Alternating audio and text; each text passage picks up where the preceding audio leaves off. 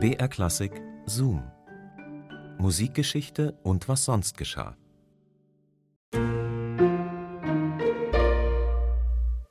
Leute quatschen gerne. Das kennt man von Partys. Die einen reden ständig, äh, vielleicht auch permanent von sich und finden einfach kein Ende. Manche wiederum reden sehr, sehr gerne und viel lieber über andere. Und die schlimmsten Tratscherinnen und Tratscher, das sind die, die böse Gerüchte in die Welt setzen. Gerüchte, die sich teilweise über Jahrhunderte halten. Aber erstmal hallo und herzlich willkommen zu unserem Podcast Zoom Musikgeschichte und was sonst geschah. Hier bekommt ihr Geschichten und Anekdoten aus der Welt der klassischen Musik und dafür wühlen wir uns immer durch das Radioarchiv von BR Classic. Ich bin Christine und heute geht es um Mozart und Salieri. Die beiden konnten sich nicht leiden, sagt man, aber war das tatsächlich so? Manche Stimmen gingen so weit, dass sie behaupteten, Salieri habe Mozart sogar vergiftet. Und diese These, die hält sich hartnäckig im Grunde bis heute. Manchmal steckt ja in einem Gerücht auch ein Körnchen Wahrheit, denn dass Mozart und Salieri zumindest musikalische Konkurrenten waren, das ist bekannt. Aber ob Salieri wirklich Intrigen gesponnen hat und Mozart tatsächlich ermordet hat oder hat ermorden lassen, daran gibt es doch etliche Zweifel. Markus Vanhöfer plädiert jedenfalls dafür, sich auch mal die andere Seite anzuschauen.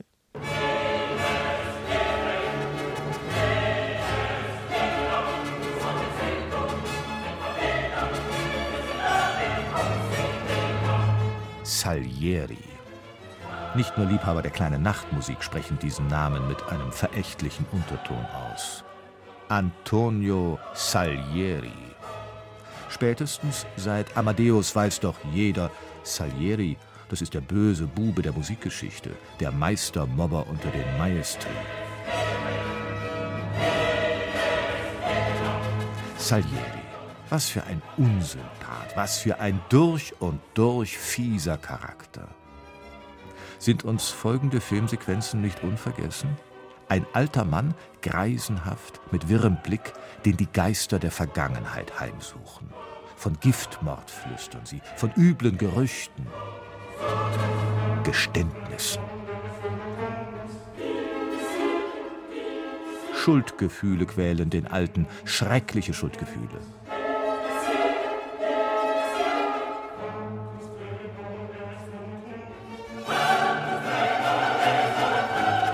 Salieri der Schurke, der virtuose höfischer Intrigen, der kalte Karrierist, der Mozart auf dem Gewissen hat.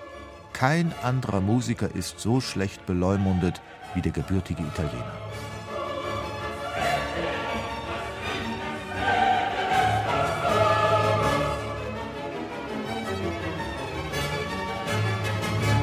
Auch wenn unsere musikhistorisch aufgeklärte Gegenwart die Giftmordtheorie als unhaltbares Gerücht abtut, zumindest moralisch ist Salieri nach unserer rechtschaffenen Einschätzung daran schuld, dass das größte Musikgenie aller Zeiten im Armengrab verscharrt wurde.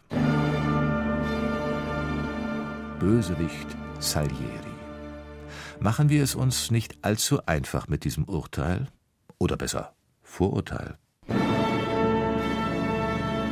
Salieri mag auf Mozart eifersüchtig gewesen sein, es wäre übermenschlich gewesen, auf ein derartiges Genie nicht eifersüchtig gewesen zu sein, aber beide Männer waren darauf bedacht, die Etikette zu wahren. Gibt der profunde Mozart-Kenner H. C. Robbins Landon zu bedenken. Wolfgang Hildesheimer fügt ihm hinzu, die berüchtigte Rivalität zwischen Mozart und Salieri ist ein Produkt der Literatur. Erst durch die Gegnerschaft des neidischen Rivalen gewinnt der Held seine wahre und volle Tugend. Salieri war ein umgänglicher und anscheinend versöhnlicher Mann, seriös als ausübender Musiker und als Lehrer.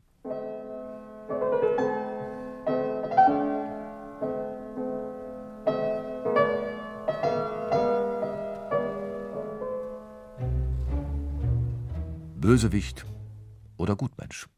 Es ist an der Zeit, ein Plädoyer für einen diskreditierten Komponisten zu halten. Unser Salieri-Bild bedarf einer Revision. Einspruch. Der Schurke ist ein Kunstprodukt, ein Opfer übler Mediennachrede. Denn genau genommen hatte Salieri viele positive Seiten. Er war weitaus weniger ein listiger Verhinderer als vielmehr ein engagierter Förderer der Musik, auch der Mozarts. Einige Beispiele. Erstens. Salieri brachte oft und gerne Werke seines Konkurrenten zur Aufführung, auch als Mozart noch lebte. So zum Beispiel geschehen anlässlich der Prager Kaiserkrönung im Herbst 1791. Zweitens. Mozart stirbt am 5. Dezember 1791. Sein Trauergottesdienst im Wiener Stephansdom besuchen nur erschreckend wenige Leute. Darunter Antonio Salieri. Drittens. Mozarts jüngster Sohn Franz Xaver soll, nach Wunsch der Mutter, das musikalische Erbe seines Vaters antreten. Salieri nimmt sich seiner an. Er unterstützt ihn nach besten Kräften, protegiert ihn, stellt ihm euphemistische Empfehlungen aus und sieht großzügig über alle Unzulänglichkeiten seines unmotivierten Schützlings hinweg. Auch wenn er sich im Fall Franz Xaver zu nachsichtig zeigt, ist Salieri ein kompetenter Pädagoge. Die Namen anderer Schüler wie Franz Schubert oder Franz Liszt sprechen eindeutig für ihn.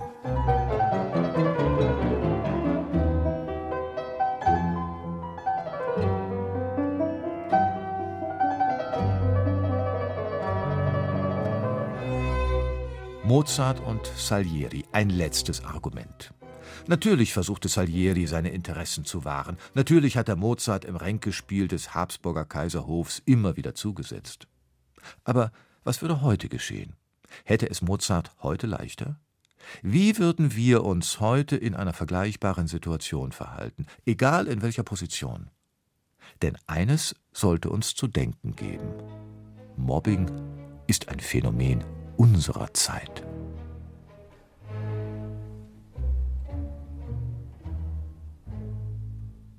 Man kann, glaube ich, festhalten, dass Salieri tatsächlich lange nicht so intrigant gewesen sein kann, wie er hingestellt wurde und wird.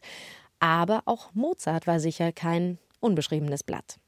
Zoom, Musikgeschichte und was sonst geschah, gibt's immer samstags neu in der ARD-Audiothek und überall, wo es Podcasts gibt.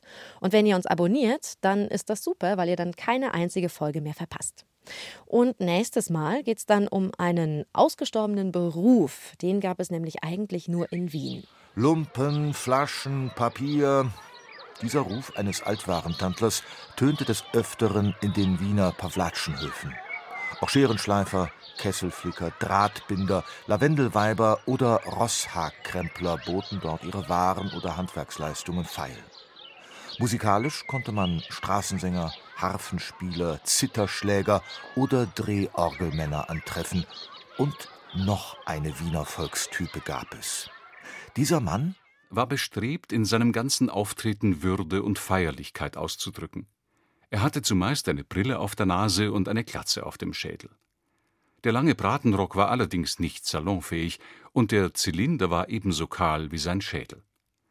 Seine Vortragsweise verriet gewöhnlich keine hervorragende Bildung, was den über- und übersalbungsvollen Ton nur noch mehr kompromittierte. Aber man lauschte ihm doch mit Andacht und behandelte ihn respektvoller als die anderen Straßenfiguren. Tja, und um welchen Berufsstand geht's hier wohl? Also einen kleinen Hint kann ich euch geben. Und zwar hat nach diesem Beruf der Komponist Wilhelm Kienzel eine seiner Opern benannt. Tja, aber wenn ihr es genau wissen wollt, dann freut euch einfach auf die Auflösung in unserer nächsten Episode. Bis dahin macht's gut, eure Christine. BR Klassik präsentiert Kosmos Musik. Wie klang der Urknall? Macht Klavierspielen Intelligenz? Und warum mag ich eigentlich lieber Rockmusik als Jazz?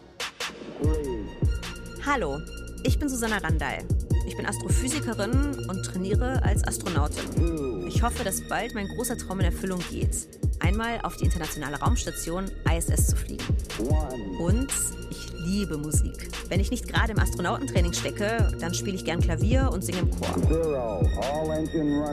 Wenn ihr auch neugierig seid und mehr wissen wollt über das Phänomen Musik, dann seid ihr bei diesem Podcast genau richtig. Kosmos Musik, der Wissenspodcast von BR Klassik. erhältlich in der ARD Audiothek und überall, wo es Podcasts gibt.